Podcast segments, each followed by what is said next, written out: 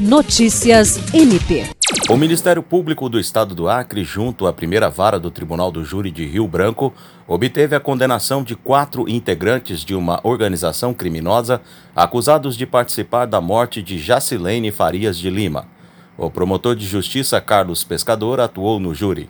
Conforme a denúncia do MPAC, assinada pelo promotor de justiça Walter Teixeira Filho, a vítima foi morta na noite do dia 4 de maio de 2019, enquanto participava de uma festa em uma chácara localizada na rodovia AC40, na capital. O crime teria ocorrido a mando dos líderes de uma organização criminosa que suspeitavam que no local ocorreria uma festa de uma facção rival. O júri acolheu a tese do MPAC e os réus foram condenados por homicídio qualificado, tentativa de homicídio e por integrar organização criminosa. As penas somadas chegam a mais de 91 anos de prisão.